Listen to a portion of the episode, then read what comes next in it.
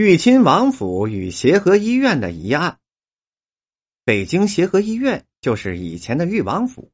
想当年，老豫王久战沙场，屡建战功，曾多次得到皇上的重赏，其赏赐之丰，金银之多，凡人都是难以想象的。加之清王朝的世袭制度，豫王的后代永远都能够领受一份王爷的俸禄，所以清王府的子孙的生活都是赛过神仙的生活。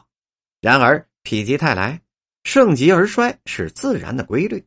辛亥革命之后，大清王朝倒台了，豫王府那些过惯了贵族生活的人，突然就失去了经济来源。他们坐吃山空，没过多久，家里的老底儿就折腾的所剩无几了。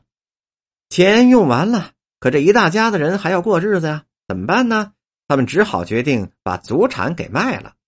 但那么大的一座王府，中国人是买不起的呀。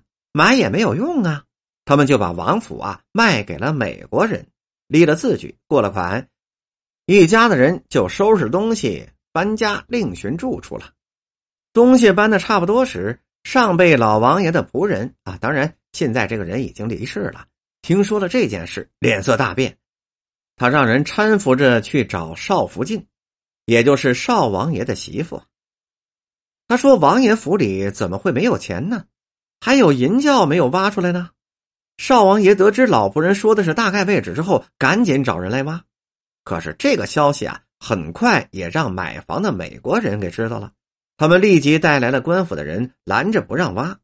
人家手里握着白纸黑字的字据，钱也付过了，再加上当时的官府也怕外国人，最后那一窖银子就白白的送给了外国人了。老仆人一瞧这些个败家子儿啊！轻易就把老王爷出生入死挣下的俸禄白白的让给外国人拿走了，不由得气血攻心，当场就背过气去了。后来怎么也没救活过。东城老北京人都说呀，协和医院盖这么大的楼，买那么好的洋设备，不是美国人的钱，而是用的咱们中国人的钱呐。